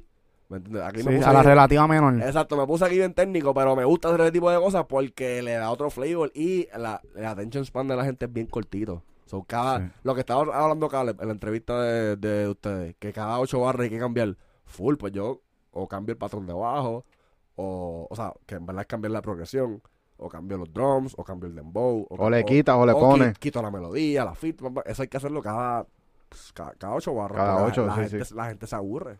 Y yo siento que, que ok, a- yo estoy de acuerdo con todo eso porque yo soy bien fiebre de eso también. Me gusta como que, que dan cambio y que pasen muchas cosas. Claro. Pero se está perdiendo también a la misma vez el groove. O sea, que antes, papi, la música está- era bien funky, era un groove. Todo, todo está bien cuantizado. Sí, es verdad, eso es lo que te refieres. Sí, eso y la combinación de mantener un groove. Como que para tú poder desenvolverte. Eso Porque, porque que- es que se supone que tú lo veas, por ejemplo, como que si, si cuando tú pones la canción desde el principio ya tú estás en el flow. Y de momento como que, espérate, ya me aprendí el paso y ahora me vas a cambiar el paso, como que ahora me tengo que poner a aprender otro Sí. en la canción. ¿me Yo creo que para bailar, creo que como que como que no se presta mucho para bailar por eso nada Sí, más, eso, eso creo. es parte del reto. Yo creo que B es un buen ejemplo de eso. Porque B yo voy de un dembow en 70, que es lento con cojones, a un drill que 140, es el, es el, o sea, es el double time. Pero es difícil tú estar perdiendo para de repente te pongan un drill, como que carajo eso, yo voy a hacer. Sí. Pero, pero eso es parte del reto también, yo creo. Sí. No, y es el concepto también como que no necesariamente toda la música tiene que hacerse para bailar. Claro, eh, Que eso es otra también cosa que veo mucha gente por ahí, no, que el reggaetón, que... Cabrón, hay música para todas las, para todas las ocasiones. Ahí entra, por ejemplo, yo estaba hablando esto con pana, este, con Bebo Dumont, este, Charles Bebo. Él es como que cuál es tu intención con la canción. O sea, no todas las canciones tienen que ser un éxito. pa- o sea, no voy a decir éxito no es la palabra correcta. Como que no todas las canciones tienen que ser un, un banger o un super. ¿Me entiendes? Que, que tú las puedas poner en un radio. No, como que si tu intención es que la canción sea un intro o, o que la canción sea un vibe, pues es un vibe y es it is what it is. Como que no, no, no todo, tú no tienes que encajonarte en, ok, no puede durar más de tres minutos porque porque después no va a sonar o, o como que hay que eh, o te- o yo lo que quiero tenemos que hacer un, un banger esto tiene que- se tiene que ir viral en TikTok no tiene- hay que primero establecer qué queremos hacer con esta canción cuál es la intención.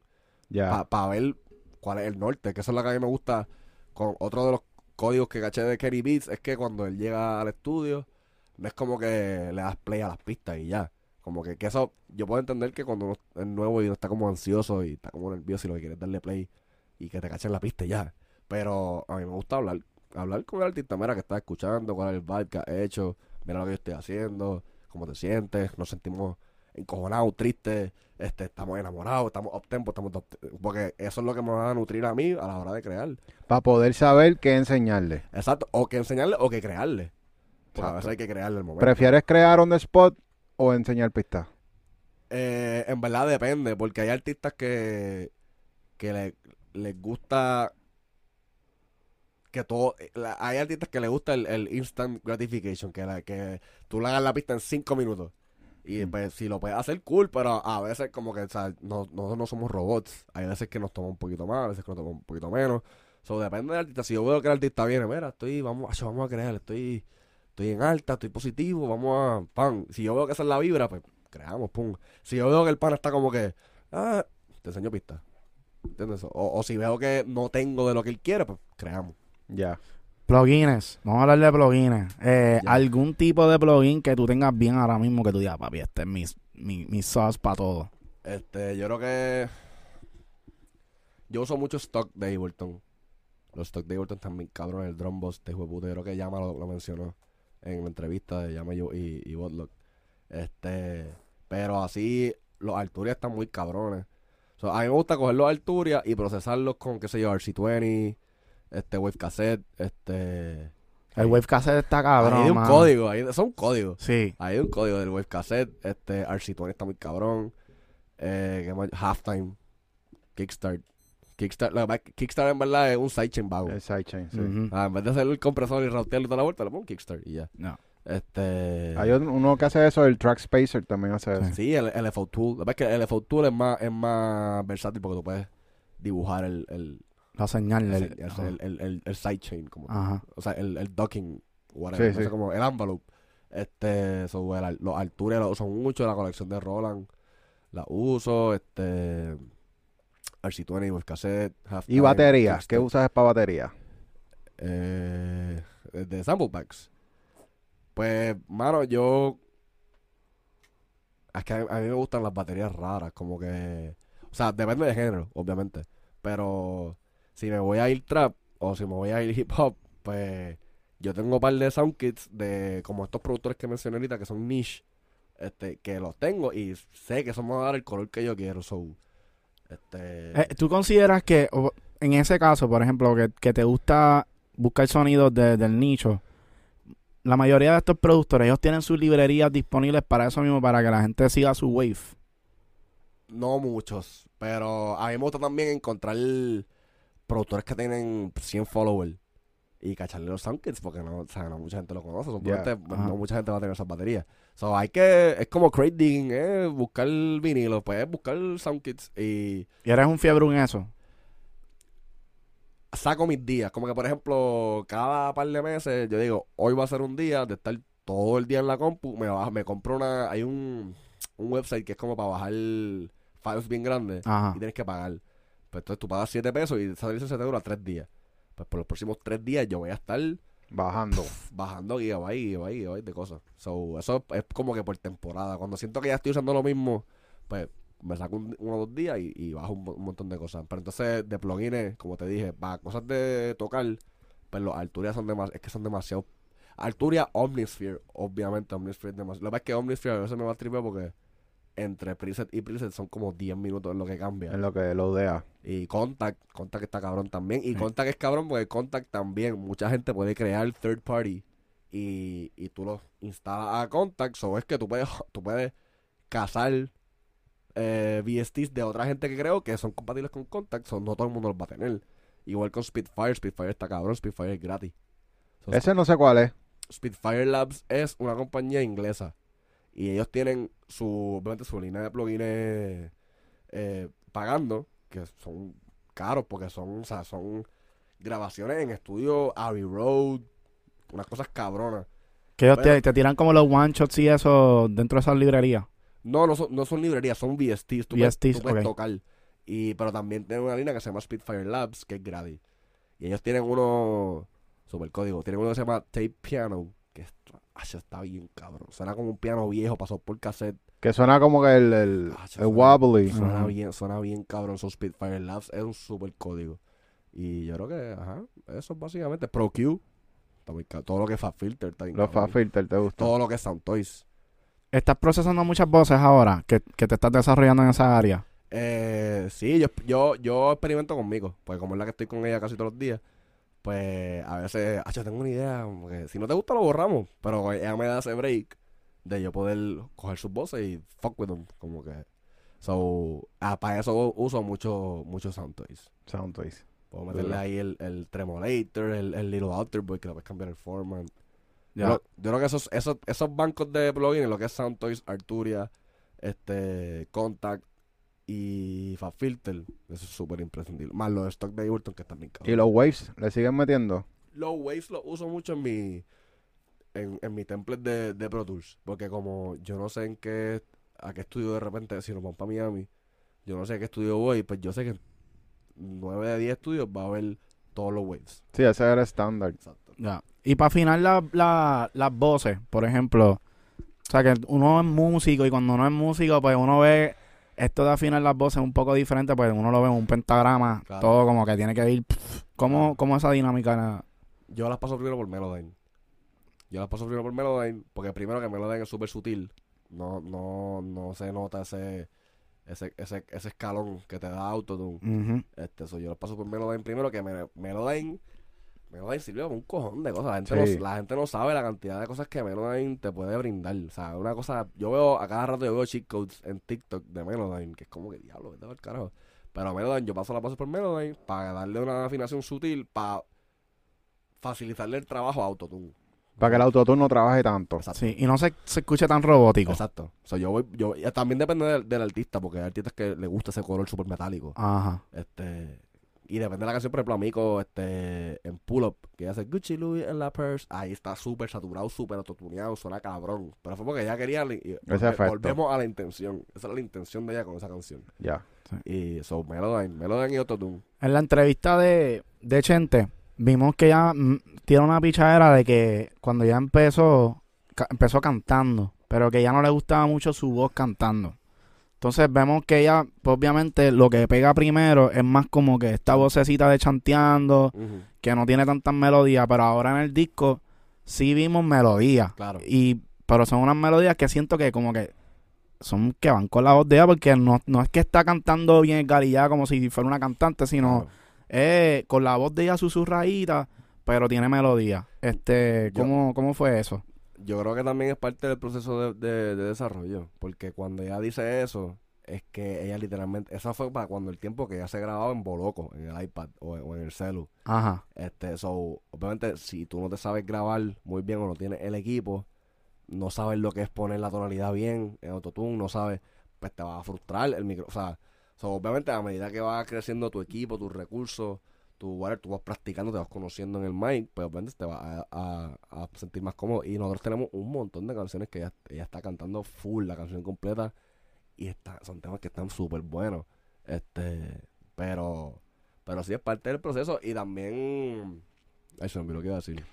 No, estamos hablando del cambio de voz de ella, Sí. ¿verdad? Exacto, Con el nuevo exacto, estilo. Exacto, pues, pues, pues ella, ella a medida que ha pasado el tiempo, obviamente, ah, eso es lo que iba a decir, que tenemos un montón de cancio- canciones que ella, ella, ella cantando completa y están bien cabronas, este, y también ha sido parte del proceso de evolución de ella conocer su voz, de yo conocer su voz a la hora de grabar, este, de, de yo saber cómo premezclarla, como que, cómo ella se escucha en, los headphones, todo, todo ha sido un proceso y ella una persona súper musical. Yo se lo dije el otro día, yo dije, tú eres bien musical. Y eso como que suena raro ese, ese, ese adjetivo, pero para mí cuando alguien es bien musical, es como que gente que naturalmente le llegan unas melodías que son como que, ¿de dónde puñeta tú sacaste? Como que los otros días hicimos un tema que es de nuestros temas favoritos. Este, que es como un afrobeat que lo cambiamos a house. Y ella empieza como, a- yo estoy haciendo el house por joder, estamos en un rincón, en un campamento. Y ella empieza como a, ella estaba por el carajo y empieza a, tararear una melodía. Y yo la escucho. Ella, vente pa', como que ella es una melodía que es como que primero la melodía no es predecible y tiene mucha síncopa, como que rítmicamente es bien rara y suena y cuando yo le dije, ya, tú eres bien fo-", porque yo no estudio música formalmente. Es natural. Exacto, sí, ya, tú eres bien fucking musical. Y nada, pues ella, ella canta, o sea, ella canta y, y hace melodías bien cool. O sea, el coro de Castigada, ella lo escribió. Este, que es el tema con Cory y, Sí. y Sí. So, Na, na, na, na, na. Sí, eso está Y- bufiado. Y tiene otro con Catalina que no ha salido, que la- el coro lo hizo ella y está bien cabrón también. Qué dura. Ya. Nosotros estamos locos por, por ver hacia dónde se va a encaminar John Sí. Mico, ¿me entiendes? Como que- La evolución. Sí, no, eh, ha, sabemos. sido, ha sido bien cabrón ver, ver como que desde el principio. Y también en vivo, como se, como se, se envuelve en vivo, como que al principio, obviamente no se pone nervioso. Como que ella lo dice en una entrevista. que ella, eh, que ella vomitó en, eh, antes de su primer show. Ya. este Y verla de ahí a pisar la tarima del Choli como si fuese su Choli número 30. Como que ella, ella cogió ese Choli y ella, o sea, esto es mi Choli. Hacho, cuéntanos esa historia. por los próximos cuatro minutos, por los próximos cuatro minutos, esta tarima es mía. Y Benito es mi corista. Obviamente, esa era, esa era la energía que ella proyectaba. Este, nada, este. El jueves, eh, los conciertos fueron jueves, viernes y sábado. El jueves nos llaman, mira, para que. Para que Mico. Benito quiere que Mico se trepe a, a la mitad del show. Este, hoy va a ser villano, eh, mañana Reinao y el sábado Mico. Y nosotros como que, carajo. Bien, cabrón. Ustedes no se imaginaban nada de No, esto. cero, esto fue el jueves. Esto fue el jueves por la mañana. Este, el jueves de la primera función. Y nosotros anda para el carajo. Y pues ah, volvemos a como somos Mariana es súper organizada, pues ya estaban cachando el, el, el outfit y toda la vuelta. Nos llaman el viernes, que se supone que fuera como que right now. Ah, mira, hubo un cambio, Mico va hoy. Eh, a diablo. Ey, nosotros, esa puñeta, pero por lo menos ya teníamos el outfit ready. Por lo menos esto fue lo que yo creo que pasó. O sea, yo, a, mí no, a mí no era el que llamaban. Pero, pero a mí me dijeron primero sábado, después, ok, el viernes. So, tenían, tenían el outfit ready ya. Y, y nada, y bendito, Ca- Caleb estaba en España. Y se comp- como que se compró un pasaje Next Day, que esos son pasajes, son carísimos. Más de mil pesos, obligado. Hacho, un, un mon- par de pesos, par de papeles. Y era para llegar el sábado. Obviamente, ya había cansado, ya, ya había comprado el pasaje y se había movido la fecha, eso no pudo, no pudo estar con nosotros. Ah. Pero sí, no fue un bad trip. Pero, pero obviamente nos llamó y como que nos súper felicitó y habló con ella un rato, estaba bien orgulloso, obviamente. Y nada, este, le caímos al Choli, el equipo de trabajo con el estilista, el maquillista, whatever. Y, y nada, estábamos ahí en el backstage, nosotros podíamos salir por el lado a ver las canciones que queríamos, obviamente mi no, pero el, el parte del equipo de trabajo podía ir, ver las canciones. Cuando nos toca como que poner los, los in-ears, este, mala mía, tengo la, La seca, la seca, la seca. no, la garganta jodida. este, cuando le toca poner los in-ears, pues ahí Benito se está bajando porque ahí está Mora y Jacob cantando. Va, nos saluda a todo el mundo, habla con ella y le dice unas cosas bien cool, como dice, diálogo, en verdad es mi sueño, él le dice, es mi sueño que el movimiento femenino, porque Puerto Rico está bien cabrón. O sea, bueno, lo dice el apagón. Este, Puerto Rico está bien cabrón y, y tiene un cojón de talento femenino bien cabrón. So, es mi sueño como que, que Impulsar. el, el movimiento femenino esté ahí con, con, con nosotros, porque está cabrón. Y qué bueno que tú existes, qué bueno que existe Villana, y qué bueno que existe Reina. Y se trepó y rompió. Muy cabrón eso. Ya lo mano, en verdad hay que felicitar también a Bunny porque lo que Sí. él está haciendo no, no está fácil. Súper respeto, respect. O sea, el pana, el pana está volado. Ya. El pana sabe todo lo que hace. Él, él es bien intencional, lo que estábamos hablando. Él es bien intencional con todo lo que hace. A él también le gusta de los easter eggs. Ya. Sí. Y nada, en verdad, súper agradecido. con Nosotros pensamos que Bad Bunny es un genio. Él lo es, él lo es. Un genio full y ha cambiado la cultura de, de la música urbana a través del Ya. mundo. ya. Cabrón. y, de- y, de- y del entretenimiento y del arte en general como tal. Full. Está haciendo que todo el mundo apriete, cabrón, porque de momento yo, yo, yo siento que es que los latinos no sabíamos cómo ser artistas. Vamos a ponerlo así. Porque veamos como que artistas allá afuera, papi, y, y todo, o sea, el estilo de mercadearse, la manera de hacer party, eran como que, o sea, eran experiencias que tú dices, diablo, en verdad esto vale la pena ir a un concierto de eso. O sea, todo el mundo quería ir para allá a ver el concierto bien duro. Ujú. Y aquí como que hacía falta que hubiera una persona que, que, que apretara para que entonces todo el mundo se pusiera para la vuelta de hacer conciertos duros, de apretar la Los música visuales, las colaboraciones. también. Son cosas que flow nivel Kanye. así, Exacto. que Lo que, lo que yo siento que me puede corregir en los comments, whatever. Pero yo creo que lo que es J Balvin y, y Bad Bunny, a nivel de ese tipo de, de, de moverse, ol- olvídate la música. Vamos a hablar de cómo moverte como artista, como la estética la ropa, la, la moda, los Exacto. conciertos, los visuales, Los tenis. todo, exacto. Esa, esa manera de moverte como un super mega star que es Flow Kanye y para allá, yo creo que ellos lo, lo empezaron. A mi entender, puede que me equivoque, pero yo siento que Sí. ellos dos. No, yo estoy de acuerdo porque, por ejemplo, nosotros tuvimos a Max en uno de nuestros podcasts y hablamos de esto, de que, tú sabes, como que cuando llegó Bad Bunny hubo también, o sea, un equipo de trabajo detrás que se desenvolvió ahí para poder hacer que estas cosas lograran. Y sí vimos que, que como que el equipo de Bad Bunny pues se puso para la vuelta y logró hacer estas cosas que fueron como que trascendentales, yo diría, porque uno, uno llegó, llegó ese momento y de Bad Bunny para acá, como que la industria cambió. Es un antes y después, claro. Sí. No, y, y como tú dijiste, el, o sea, el equipo, otra, igual, ese es otro ejemplo de un artista cabrón con un equipo cabrón. O sea, lo que es Bad Bunny y su equipo, lo que es Raw y los Sensei. O sea, nosotros, nosotros nos identificamos mucho con, con los Sensei porque primero que somos súper fan de Raw. O sea, para mí viceversa. Para mí, del año pasado, lo que es viceversa y Felicilandia son mis, años- mis álbumes de Puerto Rico favoritos. Sea, Duro, Felicilandia Alvarito y viceversa. duro. Este, so, nosotros nos vemos mucho en, en los Sensei porque son un corillo que Rabo está con ellos desde el principio. Los de, los de Bad Bunny, lo que pasa es que Bad Bunny es mucho más low key y, y no, no sé, obviamente tú sabes que la paciencia está ahí, DJ Orma. Pero obviamente los, los Sensei pues son un poquito más, ah, eh, tú los ves más por ahí o en las redes. So, so, eso es otro ejemplo de, de tú moverte con tu equipo bien cabrón. Sí. Y yo creo que Equipo de trabajo. Full, Sí. 100%. Y, y lo que tú dijiste de que un antes y después se nota hasta en la estética de, de los videos de la gente. Ahora están todas colorizadas. Si no son en cinta, le ponen un filtro para que se vea como vintage.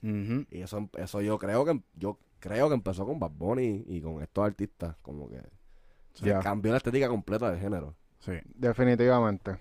Bueno, Corillo, estamos aprendiendo código. Yo creo que por ahora, o sea, llevamos un, ratito aquí Sí, que sí, hemos obligado, obligado. tirado código, pero nos gustaría que de aquí a un año Hacer un update. hacer un update de tu progreso, porque en verdad yo siento que ese proyecto de ellos amigos, o sea, va, va a dar mucho de qué hablar. Y, o sea, ustedes son un corillo que los veo que están puestos por el problema y se ve que van a partir. Ya. Están Gracias. organizados, Gracias, ¿entiendes? gracias, gracias, gracias. Y, y Bad Bunny se vio cuando tenía su equipo de trabajo, como que boom, rompieron. Lo mismo con Raw. Yo creo que Mico puede llegar a ser igual de grande, ¿entiendes? Yo también lo creo. Ya. 100%. Así que gracias por tenerme, gracias por la invitación y seguro que si el año que viene nos volvemos a ver de una. Ya. Y Seguro hablamos de todo ese proceso. Sí, no, full, de una. De una, de una. Duro. Bueno, este es el Smash Podcast, Super Solo, Mr. Kine. Mauro. Tienen que suscribirse, Corillo, darle like a la campana para que sigan recibiendo toda la información. Ya saben que tenemos los Smash Monday. Smash Tuesday. El Smash Monday para escuchar las pistas de todo el mundo y tenemos los artistas invitados que vienen y van a romper las pistas. Tenemos los Smash Tuesday donde tú puedes enviar tu música para entrar a un playlist. Que el playlist no lo hacemos nosotros y a nosotros nos pagan por hacer eso, sino la comunidad de Smash, el Smash Society, crea el playlist. ¿sabes? Todo el mundo entra a la comunidad y la gente vota y decide qué, qué temas va a entrar al playlist, ¿ok? Ya. So, Corillo, pendiente. ¿Algún consejo que le quieras dar antes de irnos a, a toda la gente que nos está viendo? Ya lo va a sonar bien clichoso. Este, mano, es consistencia. Consistencia. Eh, cree en tu arte. O sea, no, no tengas miedo a hacer lo que te gusta simplemente porque no sé lo que está sonando por ahí. Y sé consistente haciéndolo de manera eh, con calidad. Y rodeate de gente que esté puesto para la vuelta. 100%. Ya está. Ahí está. Bueno, Corillo, nos vemos hasta la próxima. Chao. Chequeamos.